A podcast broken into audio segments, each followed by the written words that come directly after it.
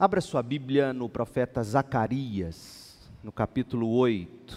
Nós vamos ler de 18 a 23. Zacarias, capítulo 8, de 18 a 23. Esta é a segunda parte da mensagem As marcas do avivamento. As marcas do avivamento. Zacarias 8, de 18 a 23. Esta é outra mensagem que recebi do Senhor dos Exércitos. Assim diz o Senhor dos Exércitos: os jejuns habituais que vocês têm observado no quarto mês, bem como no quinto, no sétimo e no, e no décimo mês, chegaram ao fim eles se tornarão festas de alegria e celebração para o povo de Judá. Portanto, amem a verdade e a paz. Assim diz o Senhor dos Exércitos: pessoas de nações e cidades de todo lugar virão a Jerusalém. Os habitantes de uma cidade dirão aos habitantes de outra: venham conosco a Jerusalém para pedir ao Senhor que nos abençoe. Vamos adorar o Senhor dos exércitos. Estou decidido a ir. Muitos povos e nações poderosas virão a Jerusalém para buscar o Senhor dos exércitos e pedir que ele os abençoe. Assim diz o Senhor dos exércitos: naquele dia, dez homens de nações e línguas diferentes agarrarão a barra das vestes de um judeu e dirão: Deixe que o acompanhemos, pois ouvimos dizer que Deus está com vocês. Esta é a palavra do Senhor. Amém. Na primeira parte deste tema, que foi no dia 5 de janeiro, antes de eu sair de férias, nós abordamos juntos o ataque comumente dirigido à fé protestante histórica.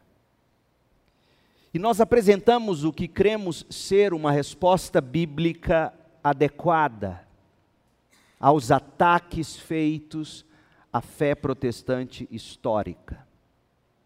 Hoje, portanto, nós estamos prontos para falar de avivamento para falar de reavivamento. E eu começo postando uma pergunta: por que precisamos de avivamento?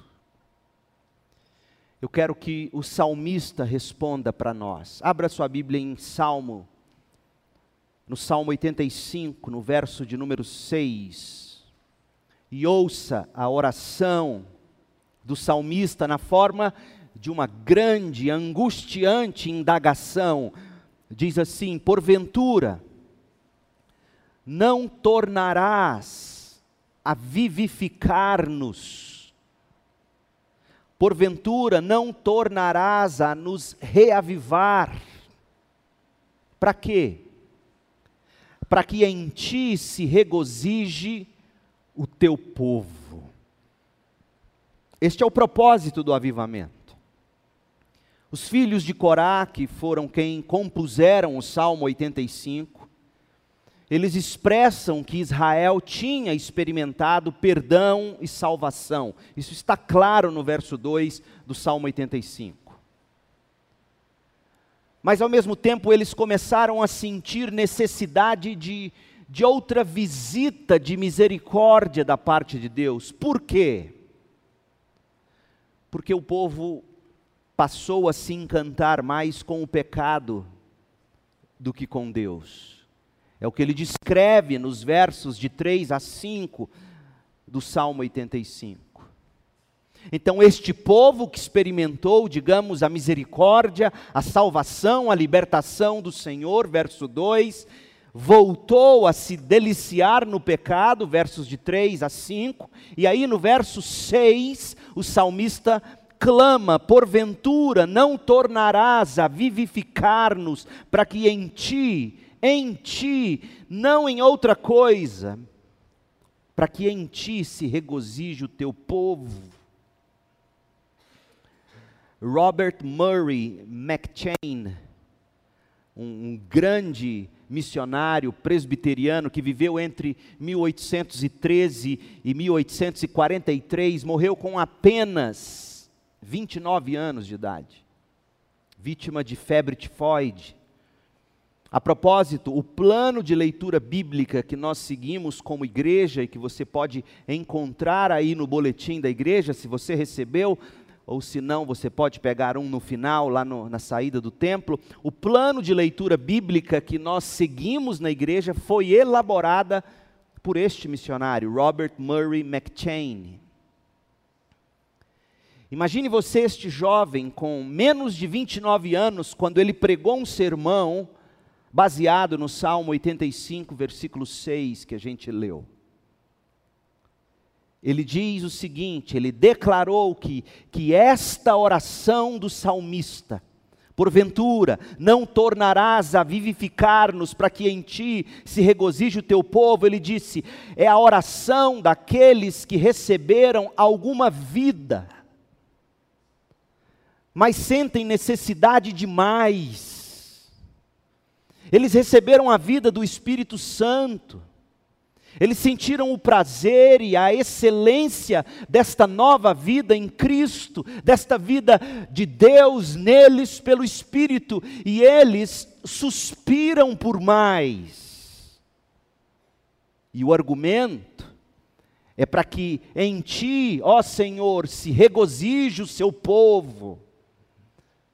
Eles rogam a Deus que faça isto pelo bem do povo, para que a alegria do povo seja completa no Senhor.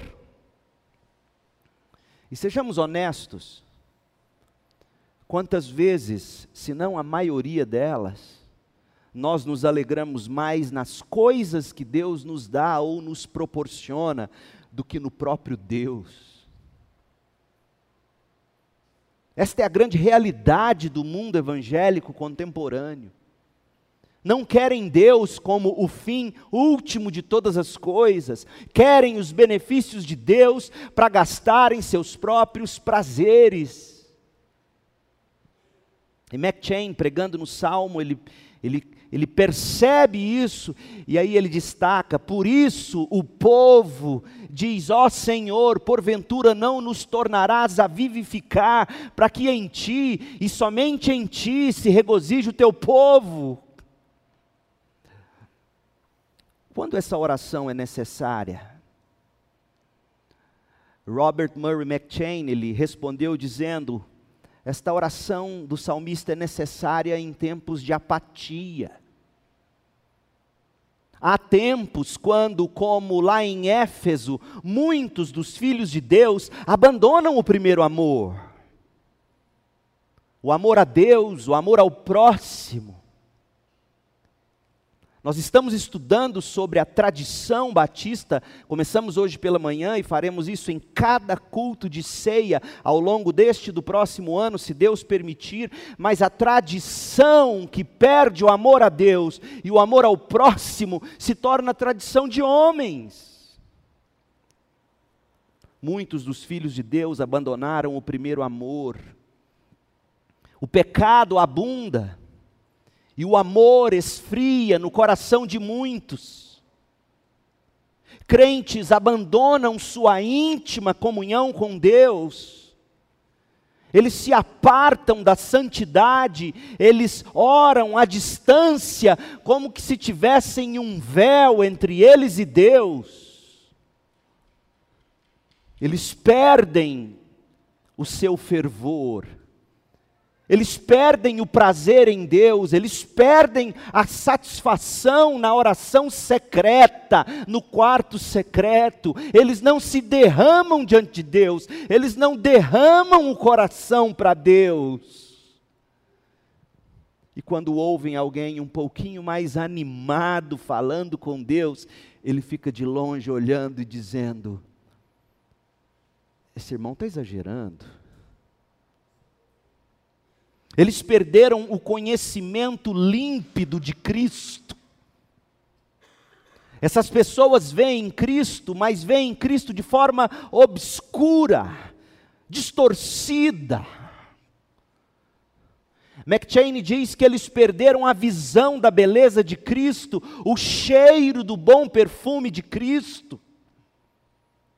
Eles perderam o prazer de abrir a Bíblia, ler a Bíblia e meditar na Bíblia.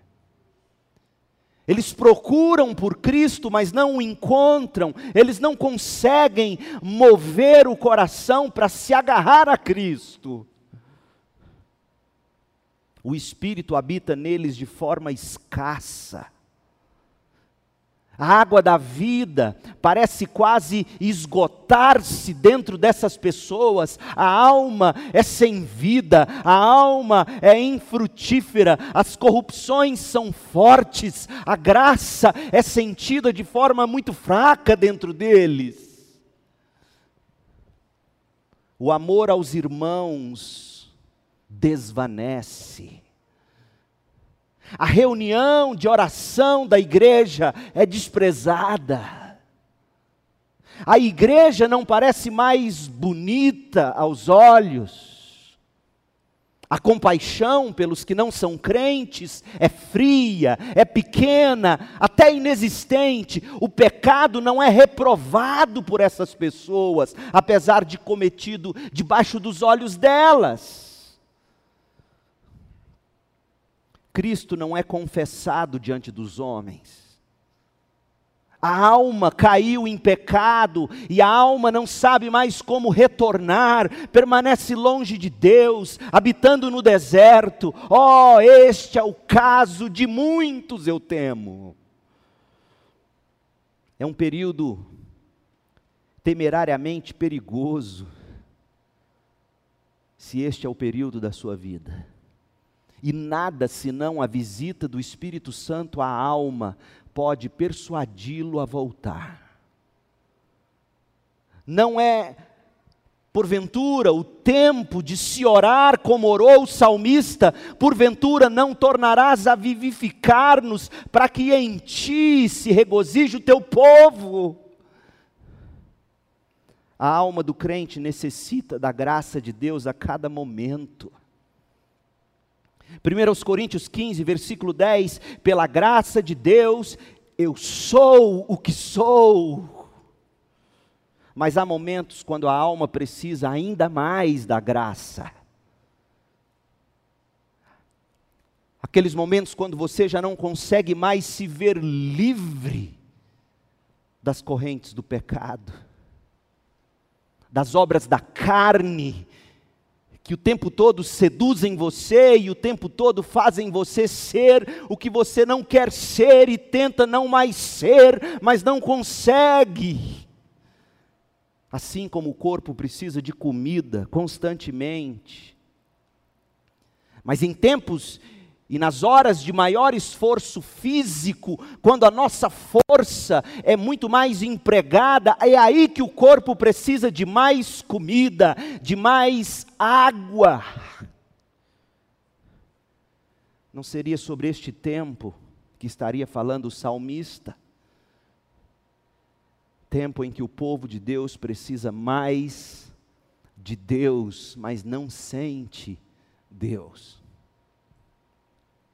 Quanto barulho nas igrejas, quanto som, quantas imagens, e quão pouco de Deus na alma. E Robert Murray McChain diz: a oração por avivamento é necessária nesses tempos. Todos nós precisamos de avivamento na alma. McChain vai dizer, por exemplo, a gente precisa de avivamento para anunciar Jesus Cristo. Essa é a minha, essa é a sua tarefa, e eu repito: o meu sonho é que nós batizemos todo mês.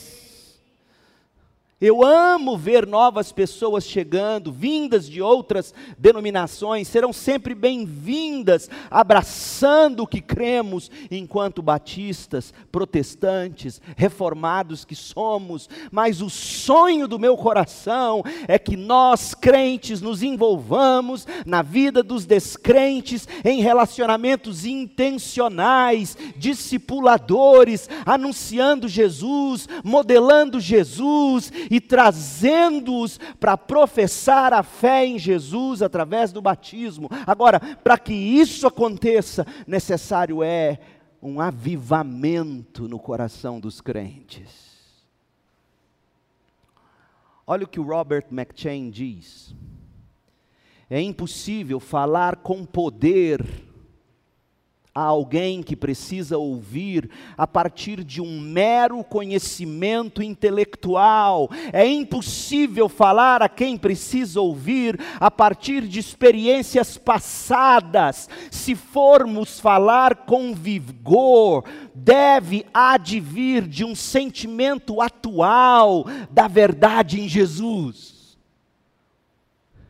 Nós não podemos falar do misterioso maná, a não ser que tenhamos seu gosto fresquinho na nossa boca. Não podemos falar da água viva, a não ser que ela esteja jorrando dentro de nós. Como João Batista, nós devemos ser capazes de dizer: Eis o Cordeiro de Deus que tira o pecado do mundo. Dizer com propriedade, dizer com vida. Devemos falar com Cristo face a face, como como Estevão fez na ocasião do apedrejamento. Eis que vejo Jesus em pé à destra de Deus. Devemos falar como fruto do sentimento de perdão, fruto de uma gratidão por ter acesso a Deus. Ou as nossas palavras serão frias, serão sem vida. Mas como é que a gente consegue falar assim de forma viva? Se nós não estivermos avivados pelo Espírito. McChain continua, ele diz: a gente precisa de um avivamento para viver a vida cristã. Não dá para viver a vida cristã sem um avivamento. Eu estou lendo os livros agora de um dos maiores pensadores da atualidade, um judeu, professor da Universidade de de Jerusalém, o Harari, até quem me deu o primeiro livro dele foi um irmão nosso aqui da igreja, Sapiens. E eu estou lendo o segundo, que se chama Homo Deus, e como, como ele vai falar dos algoritmos, da forma como, como a internet hoje tem dominado, sem que percebamos os nossos sentimentos, as nossas afeições. Quanto mais eu leio e quanto mais eu vejo, mais eu chego à seguinte conclusão: ou nós vamos ter uma alma e um coração plenamente cativados pela verdade das Escrituras de uma forma experimental, ou nós vamos ter isso no coração, nos, nos alegrando, nos mantendo, nos estimulando, na verdade, nos excitando para Cristo, ou nós vamos ter isso, ou nós continuaremos a ser como marionetes na mão do pecado. Para viver a vida cristã, nós precisamos de um avivamento. E Robert Murray McChain, ele diz: a vida divina, a vida cristã, ela é toda do alto Homens e mulheres não têm vida até que a vida venha de Cristo. João 6:53. Eu lhes digo a verdade: se vocês não comerem a carne do Filho do homem e não beberem o seu sangue, não terão a vida em si mesmos. Ou nós temos Cristo, ou nós não temos vida, e para se ter Cristo é preciso nascer do alto e receber do alto de novo e de novo vida e poder pelo Espírito. E esta vida, ela é mantida pela união com Cristo e pelo suprimento que nós obtemos a cada momento da plenitude de Cristo. João 6,56: Quem come minha carne, bebe meu sangue, permanece em mim e eu nele. Meu povo, o coração natural é todo tendencioso a definhar, a secar, a morrer. O coração do homem é como um jardim no verão, ele seca, a menos que ele seja aguado de novo e de novo. Aliás, eu estou numa campanha, mais uma. Eu quero refazer o jardim aí da porta da igreja. Refazer o jardim. Eu vou pôr os adolescentes, eu vou junto com eles. Nós vamos plantar. Eu estou aceitando doação de plantas bonita, não vem com coisa feia não Coisa bonita, planta que aguenta sol, flor que aguenta sol, e planta, e se você água, e se você rega, e se você cuida, ele fica bonito. O coração do homem é assim. A alma resseca, por natureza, a alma vai ficando sem estímulo para o amor e as boas obras, e por isso o autor aos Hebreus diz: Nós precisamos dessa comunhão para nos estimularmos ao amor e às boas obras. A graça de Deus não é natural ao nosso coração. O velho coração, ele está sempre secando e definhando. Assim sendo, os filhos de Deus precisam continuamente viver vigiando, como aquele servo de Elias, olhando para ver se uma pequena nuvem de chuva se aproxima. Nós necessitamos estar continuamente perto da fonte da água da vida e descansar na fonte da nossa salvação e beber dela porque para viver a vida cristã nós precisamos desse avivamento do Espírito derramando graça sobre graça o tempo todo, do contrário, a gente morre. Nós também precisamos de avivamento para despertar do sono. Robert Murray McChain, ele diz: Uma gota caiu do céu sobre o seu coração você ficou abalado, você se chorou, se emocionou, você orou. Lembra dos primeiros momentos andando com Cristo? Mas essas coisas passaram e o coração endureceu-se de novo, o coração parou de sentir, os olhos novamente se fecharam de sono, os lábios pararam de orar, os lábios pararam de proclamar. Quão comum é este estado na vida dos crentes. E o que pode salvar tal pessoa é tão somente o chamado de Cristo. Desperte você que dorme, levante-se dentre os mortos e Cristo te iluminará. Efésios 5,14. Nós precisamos de avivamento para nos despertarmos do sono, meu povo. Nós precisamos de avivamento para frutificar. Alguns de vocês, o McChain argumenta, foram plantados na vinha de Cristo, ou seja, de alguma forma foram colocados na igreja. E por fazer parte da igreja, talvez você tenha nascido na igreja. Suas primeiras lembranças na infância foi numa EBF, numa escola bíblica de férias, numa escola bíblica dominical de crianças, foi num culto infantil. Você cresceu nesse contexto, então, sendo assim, você experimentou de sol e chuva,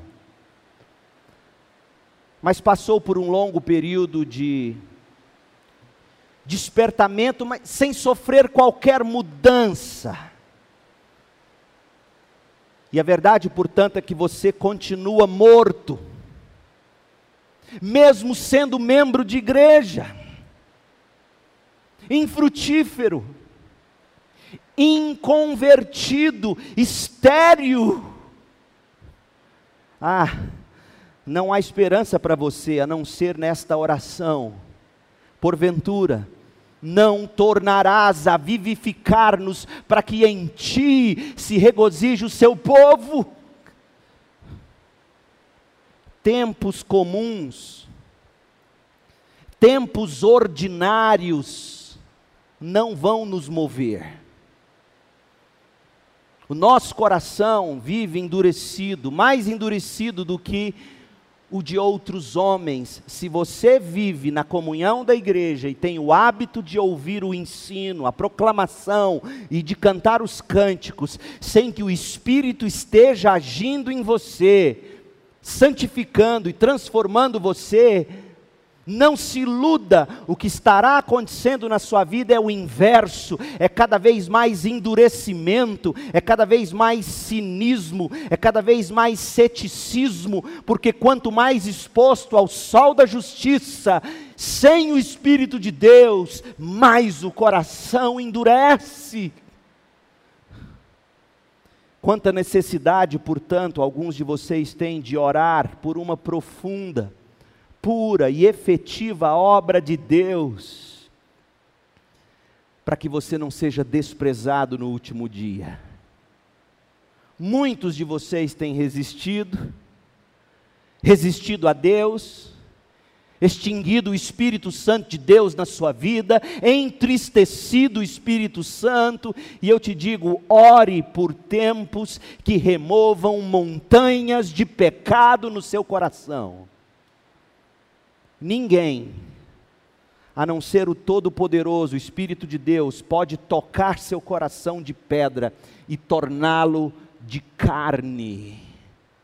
Olha o que diz Zacarias no capítulo 4, versículo 7: Nada será obstáculo para Zorobabel, nem mesmo uma grande montanha, diante dele a montanha se tornará uma planície. Só Deus remove a montanha do pecado do nosso coração.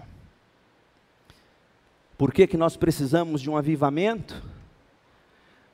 Quando é que nós devemos orar por avivamento, dentre outras coisas? Para experimentarmos mais de Cristo, para anunciarmos Cristo, testemunharmos de Cristo, fazermos discípulos de Cristo, Precisamos de avivamento e orar por avivamento para vivermos a vida cristã, para nos despertarmos do sono, para frutificarmos. Ah, eu espero que você se convença disso. Como chega o avivamento? Robert Murray McChain ele diz: é Deus quem deve nos reavivar de novo. Ouça isso. Outro livro que estou lendo, eu costumo ler três, quatro, cinco livros ao mesmo tempo. Não na mesma hora, mas assuntos diferentes. Outro que eu estou lendo é em inglês, Avivamento e Reavivamento, e ele conta a história das visitas de Deus, especialmente nos Estados Unidos, primeiro grande avivamento no século XVIII, na época de Edwards, George Whitfield. Depois deles, quando começa o segundo grande avivamento. E aí ele começa a contar o quanto as pessoas desejosas de ver o mover de Deus de novo, em vez de descansarem nas antigas doutrinas da graça e orar e pregar ordinariamente como fizeram Edwards e outros antes deles, eles começaram a fazer, sabe o que?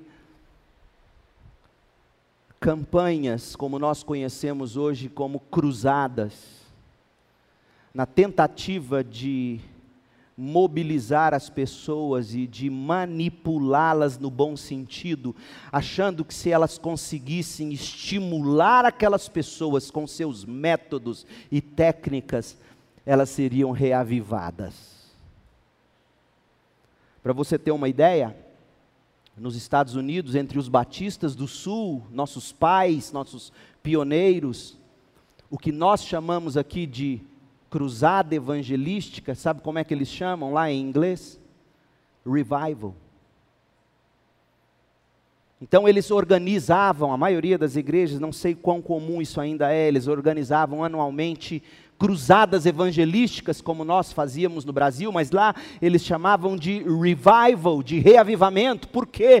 Porque era a ideia de que se você souber estimular, tocar a música certa, fizer o apelo do jeito certo, você vai ter multidões se rendendo a Cristo. Passaram então a manipular, bem intencionadamente.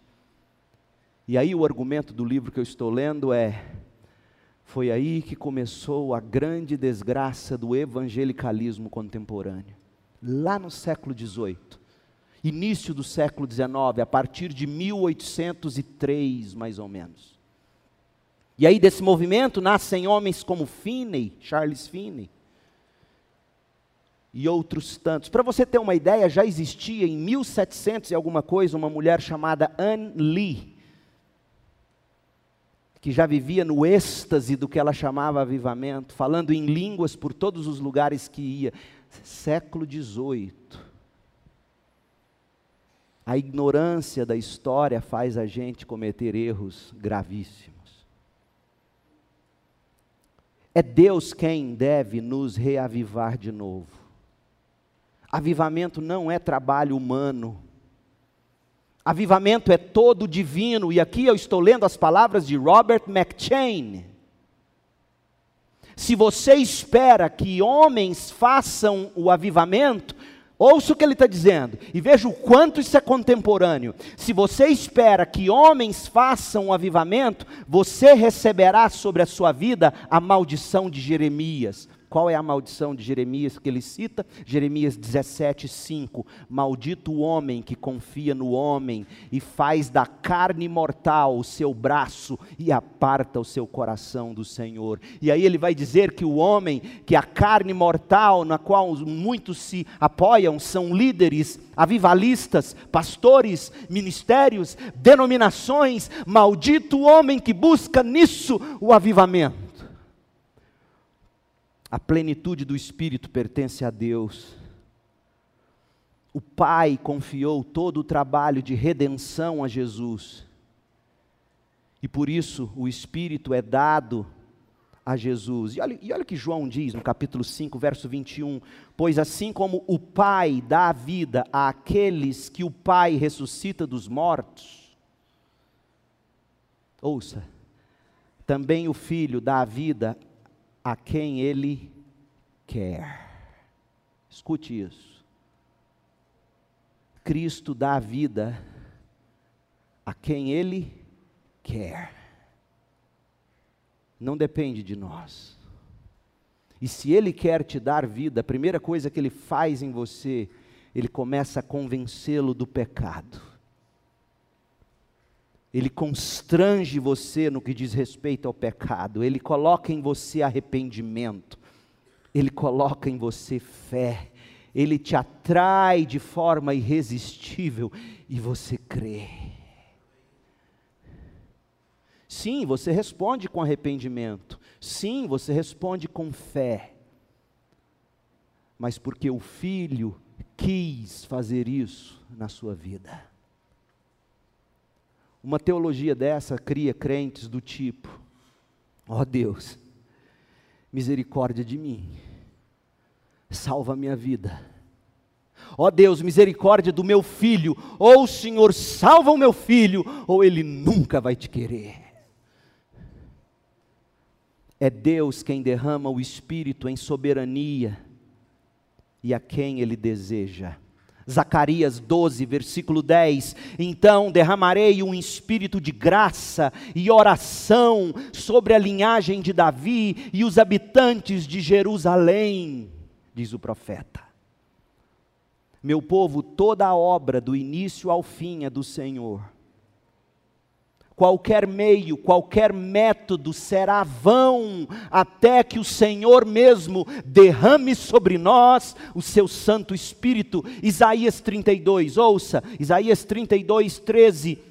Pois suas terras ficarão cobertas de espinhos e mato. Verso 15.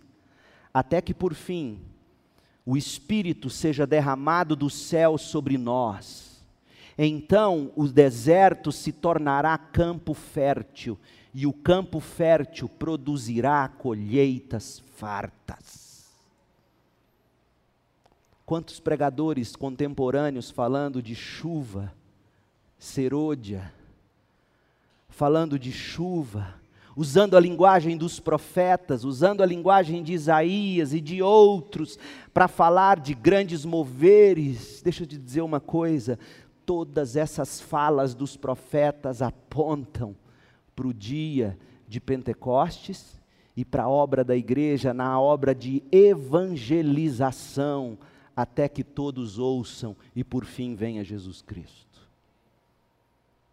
A grande promessa de Deus é de que no final haverá um tipo de avivamento, está lá em Romanos 11, no final do capítulo, onde se completará a plenitude dos gentios e dos judeus, crerão, e assim todo Israel de Deus será salvo. A chuva serôdia da graça de Deus diz respeito à salvação dos eleitos ao longo da história, e não de Deus viver correndo atrás de te dar carro novo, de te dar posição social ou qualquer outra coisa. Avivamento é para que o Espírito de Deus acorde a igreja e ela se torne amorosamente intrépida, anunciando o evangelho da glória e da graça de Deus, para que pessoas se convertam, todos ouçam e possam crer. Meu povo, Isaías 32, versos 13 e 15, quando diz que suas terras ficarão cobertas de espinhos e de mato, até que, por fim, o Espírito seja derramado do céu sobre nós. E aí o deserto vai se tornar campo fértil, e o campo fértil vai produzir colheitas fartas. Sabe o que, é que isso significa para nós como igreja? Significa que é Deus quem derrama o Espírito em soberania. Significa que nós podemos pregar, eu posso dar o meu melhor no estudo, no preparo, na pregação. A gente pode sair de casa em casa, a gente pode evangelizar, discipular, ensinar crianças, adolescentes, jovens, adultos, encorajar os idosos, mas tudo será vão até que o Espírito seja derramado sobre nós do alto. Somente pelo Espírito é que espinhos e matos serão arrancados, produzindo colheitas fartas. Precisamos, portanto, de uma igreja que ora, que se reúne e ora e diz: Senhor, tragam seus eleitos, tragam os que precisam ouvir, tragam aqueles para ouvir o Evangelho, leva-me até eles, use a minha vida, prepare o coração deles, me dê as palavras certas, me dê o Evangelho com paixão no coração e me dê condições de falar com sabedoria, para que eu ganhe essa pessoa para Cristo. É disso que estamos falando, meu povo. Avivamento é obra sobrenatural do Espírito Santo de Deus e compete-nos clamar por isso.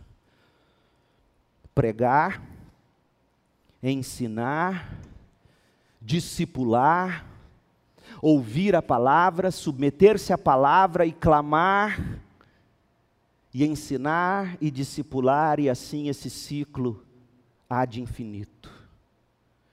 Este é o padrão bíblico. Este é o padrão histórico. Não cabe a nós promover ou construir cultos que visem estimular afetos e emoções.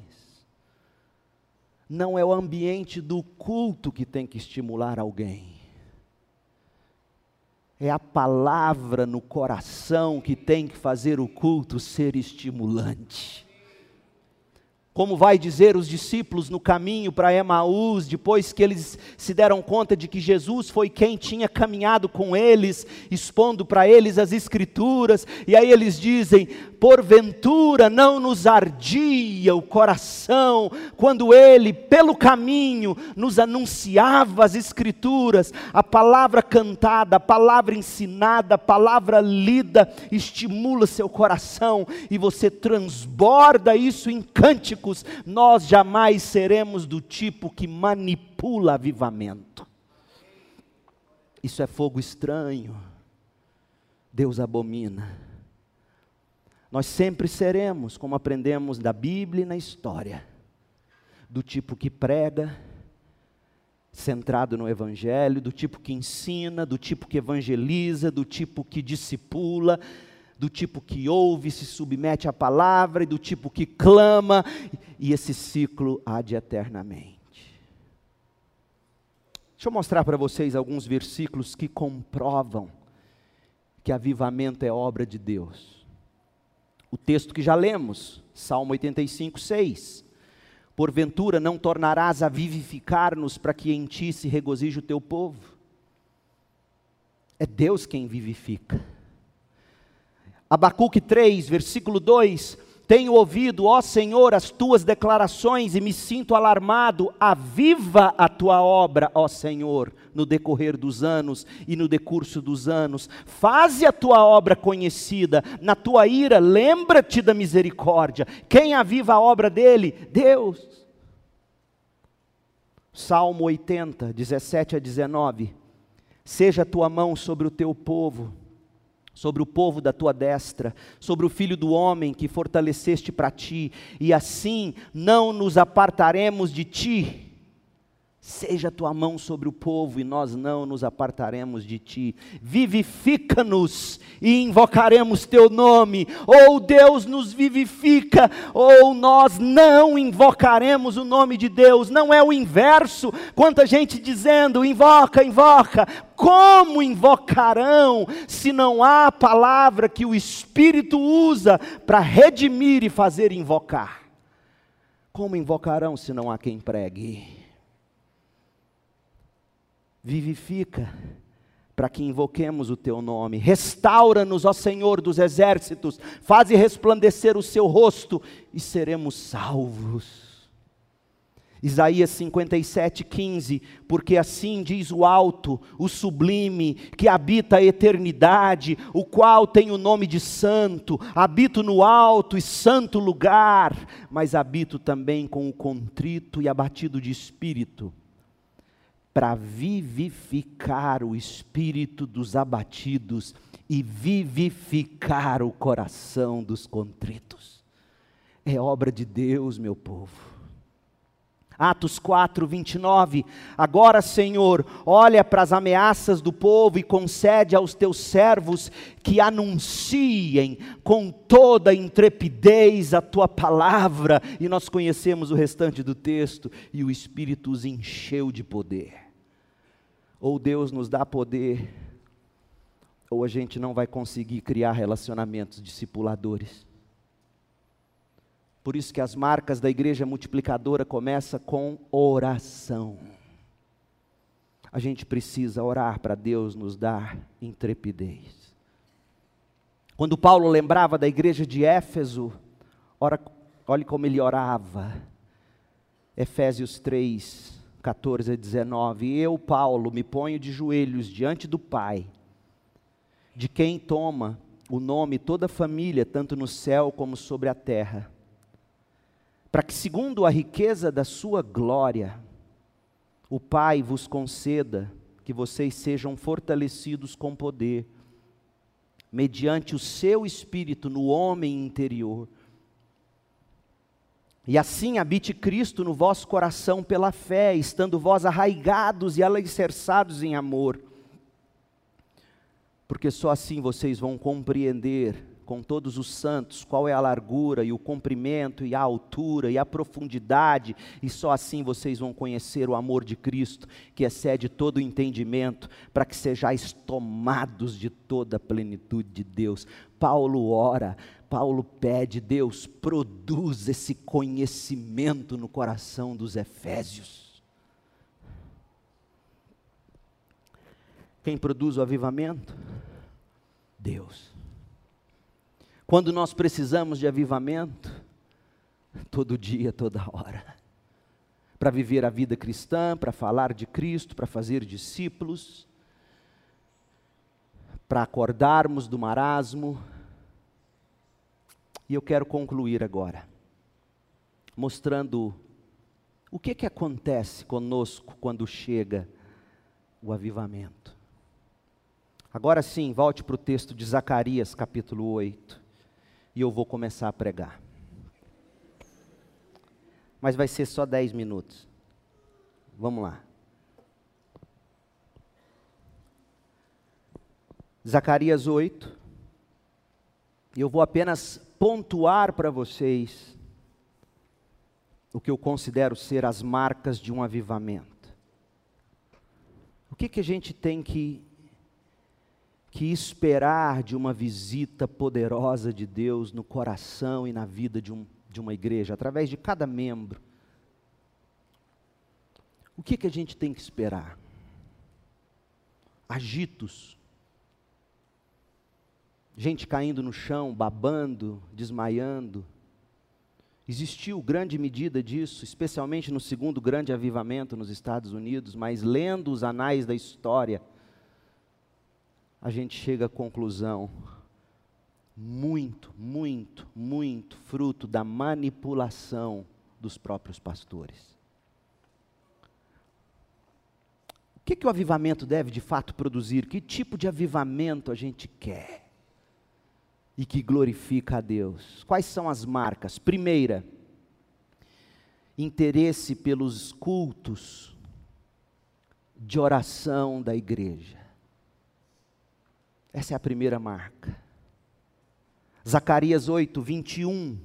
E os habitantes de uma cidade dirão a outra, dizendo: irão a outra, dizendo: Vamos depressa suplicar o favor do Senhor e buscar ao Senhor dos exércitos. Eu também irei. Zacarias fala do dia em que de todos os lugares diriam: Vamos orar a Deus, vamos suplicar a Deus vamos buscar a presença de Deus. Charles Spurgeon, pregando sobre esse texto, ele escreveu que, depois de suas longas observações, sua vasta experiência com a igreja, ele descobriu que o estado espiritual de uma igreja pode ser medido de acordo com o número dos cultos de oração. Olha o que ele disse. Abre aspas. A intensidade na vida de oração de uma igreja é uma evidência tão certa da presença de Deus, como a elevação de um termômetro evidencia um aumento na temperatura. Spurgeon continua: se Deus está presente numa igreja, ela orará. Se Deus não estiver na igreja, um dos sinais mais óbvios de sua ausência será a letargia na prática da oração. Isso me dá medo. Porque se fôssemos medir nossa igreja pelos cultos de quarta-feira, nós estamos mortos. Por que, que a oração é tão relevante assim? A oração revela o quanto a gente reconhece diante de Deus as nossas necessidades, as nossas carências. Meu povo, só Deus pode transformar, só Deus pode capacitar, só Deus pode mover as coisas. E se a gente acredita nisso, a gente ora. E se a gente não ora, é porque não acreditamos nisso. E eu sei que a vida tem sido corrida nos últimos tempos mas nós não podemos ser do tipo que negligencia culto de oração, que negligencia escola bíblica dominical, que negligencia cultos. Porque nós não podemos fazer como é costume de alguns, abandonar a comunhão. A oração revela o quanto a gente confia em Deus. Se eu confio em Deus, eu oro. Se eu não oro, é porque eu não confio. Vamos ser honestos. Se você está doente, confia num determinado médico, você vai até ele. E se você não vai a ele, mas vai ao outro, é porque você não confia nele, mas confia no outro. Se a gente ora, a gente diz, eu confio. Se a gente ora, a gente diz, eu dependo. Mas a oração também revela os nossos desejos espirituais. Como é que a sua oração revela o estado do seu coração? Você já parou para pensar? Que tipo de oração brota do seu coração? Qual é o conteúdo das suas orações? Porque o conteúdo das suas orações é a tomografia da sua alma. Quanto da sua oração se ocupa em dizer: ó oh Deus, santificado seja o teu nome. Ó oh Deus, venha o teu reino. Ó oh Deus, seja feita a tua vontade, assim na terra como no céu. Ó oh Deus, o pão de cada dia me dê hoje, mas você se esquece que Jesus ensinou você a pedir pelo pão para você conseguir viver para santificar o nome dEle, conseguir viver buscando a vinda do reino dEle. Você ganha o pão para comer e viver para fazer a vontade dEle. Todas as três partes finais da oração do Senhor, todas as petições para mim e para você, pão, perdão, proteção, visam fazer-nos cumprir as três primeiras petições. Eu preciso de perdão para estar diante de Deus, eu preciso de proteção para não cair, porque sem santificação ninguém verá a Deus. Eu preciso que Ele me livre do mal, eu preciso que Ele perdoe os meus pecados, eu preciso que Ele me ensine a perdoar como prova prova de que eu também fui perdoado. Perceba como é que a sua oração revela o seu coração, pelo que você ora. A oração revela o nosso amor pela igreja. Quando eu me reúno às quartas-feiras, no culto dos homens, às sextas, seis e trinta da manhã, culto das mulheres, à tarde de terça, eu me reúno para orar também pela minha igreja, pelo meu pastor, pelos meus pastores, pelo meu ministro de música, pelos departamentos, pela igreja, pela cidade. Demonstro amor, ó oh Deus, eu estou aqui porque eu quero que o evangelho prospere através da minha igreja. Eu quero ser bênção nisso. Use a minha vida com poder. Ó, oh, segunda igreja, eu estou clamando. Venha orar primeira marca do avivamento é interesse pelo culto de oração. Segundo, é desejo de ser instruído na palavra de Deus. Desejo de aprender.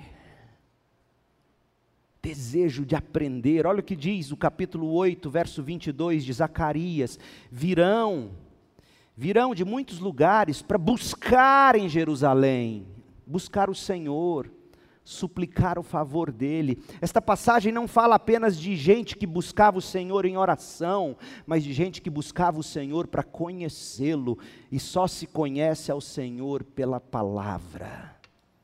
1 Samuel 3,21 diz que o Senhor aparecia a Siló, enquanto por sua palavra o Senhor se manifestou a Samuel, pela palavra.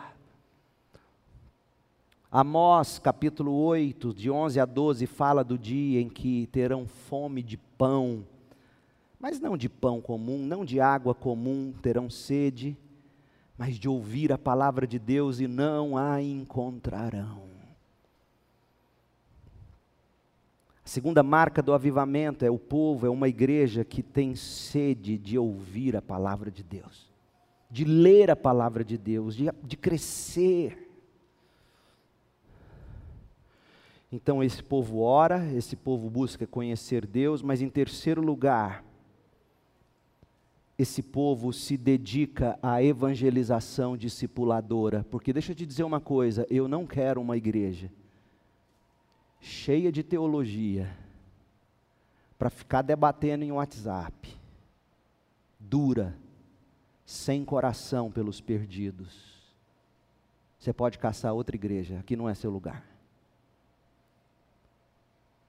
Nós queremos uma igreja firme, sólida na tradição bíblica, batista, protestante, reformada. Eu não sou cinco pontos calvinista, não, eu sou sete. Mas nós temos que pregar e anunciar e evangelizar e discipular e gastar tempo com pessoas. Eu quero que você traga descrentes para a igreja.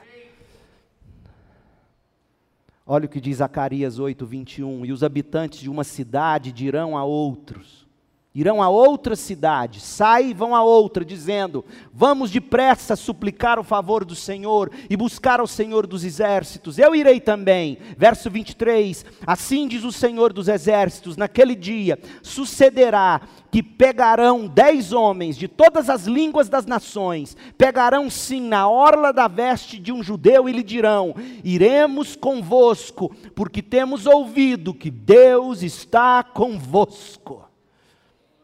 É isso aqui. Isso aqui se cumpriu no Pentecostes, em Atos capítulo 2, e é o que a igreja deve viver hoje. Gente que ora, gente que conhece a Deus, participa da escola bíblica, do clube do livro, lê livros, mas que tem discípulos. Vocês sabem quantos pastores que se apresentaram como tais, fora outros que já nos escreveram aqui, porque o nosso site está fora do ar, em reforma, vai sair um site novo, lindo. No primeiro fim de semana, eu parei, perdi as contas, eu parei de consultar. No primeiro fim de semana, só pastores, 22, doidinho querendo o esboço do sermão para o domingo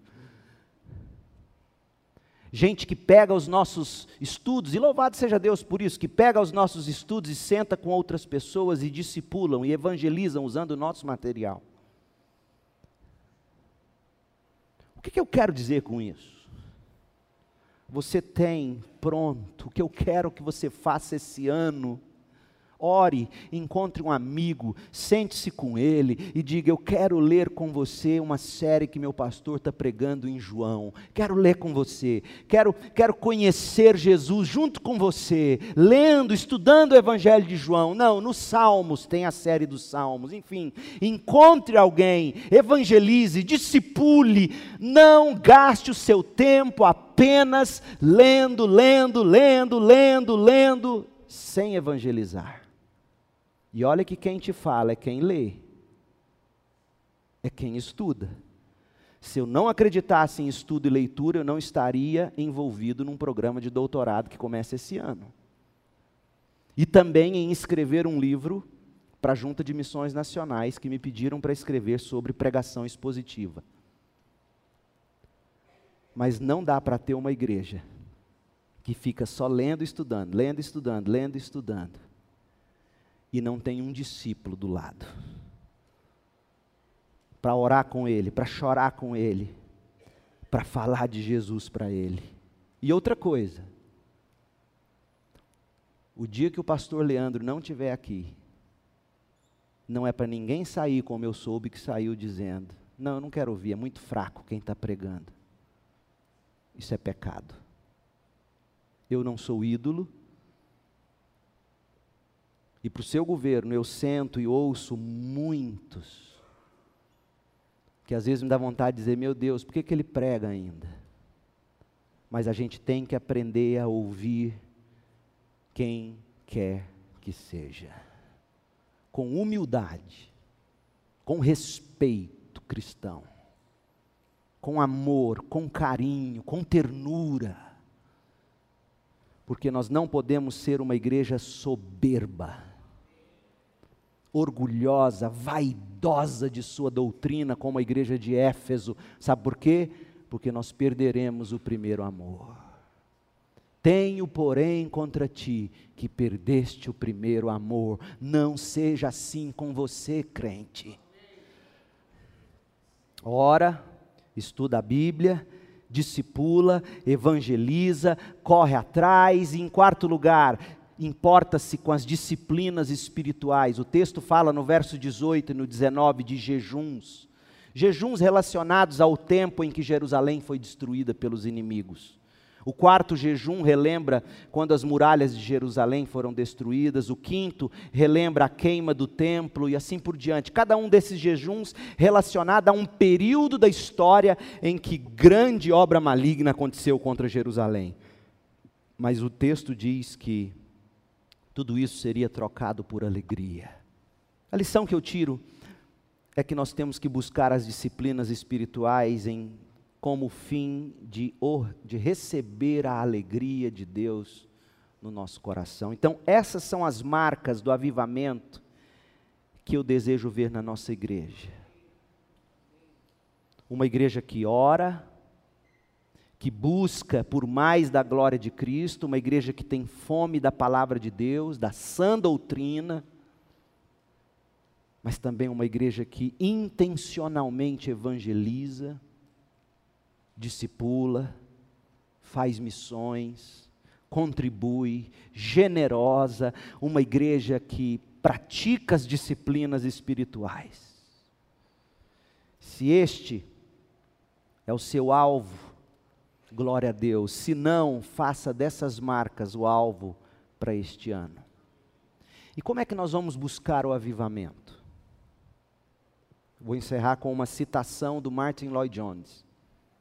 Num livro dele chamado Discernindo os Tempos, ele tem um capítulo de uma palestra chamada Conversões Psicológicas e Espirituais. Como é que a gente tem que buscar o avivamento? Nossa igreja.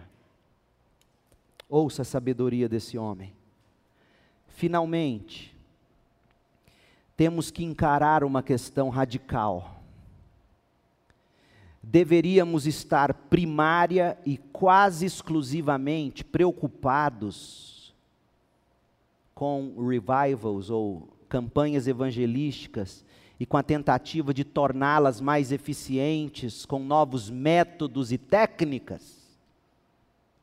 Ou seja, temos que correr atrás de métodos de agito. Ou, como a igreja tem feito através dos séculos, deveríamos nos concentrar-nos mais na oração por avivamento e em lançar as bases da instrução cristã para um avivamento como descrito na Bíblia. Ouviu o que ele disse? Orar por avivamento e lançar as bases da instrução cristã, como estamos buscando fazer do púlpito, da escola dominical, clube do livro, estudos em diversas áreas e departamentos da igreja. Acaso não deveríamos orar mais fervorosamente por uma visitação do Santo Espírito de Deus, tanto a igreja como nós, como indivíduos? A norma bíblica não foi recentemente, e ainda é, ele está dizendo que a norma bíblica nos dias dele não estava sendo como é a forma bíblica. E qual é a forma bíblica? Ele cita Zacarias 4, versículo 6. Não por força, nem por violência, não por métodos, mas pelo meu espírito, diz o Senhor dos Exércitos. Quem tem ouvidos, ouça o que o Espírito diz a segunda igreja batista em Goiânia. Oremos.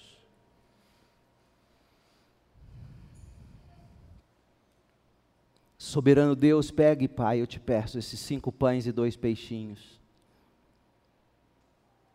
Multiplique esta palavra no nosso coração. Livra-nos da soberba espiritual como é fácil para nós sermos soberbos. Quando se tem um púlpito forte, uma música maravilhosa como temos, uma doutrina cristocêntrica, calcada na tradição, como é fácil nos ensoberbecermos. Não nos deixe ser soberbos.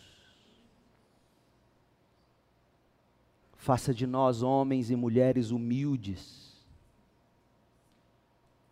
Faça de nós como Jesus é, manso e humilde de coração.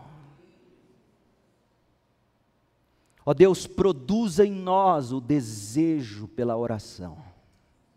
Derrama sobre nós um espírito de oração derrame sobre nós o desejo de ler, conhecer e ouvir tua palavra. Derrame sobre nós o desejo de fazer discípulos, multiplicar discípulos. Coloque no nosso coração nomes, pessoas que ainda não são crentes e que precisam de nós, da nossa palavra do Evangelho. Use a segunda igreja, cada membro, e que possamos este ano ver dezenas, dezenas de meninos, meninas, homens, mulheres, jovens, idosos, professando a fé em Jesus Cristo.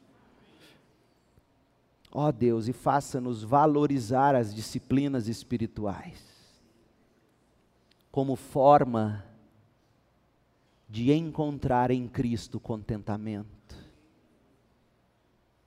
A piedade com contentamento é o que queremos.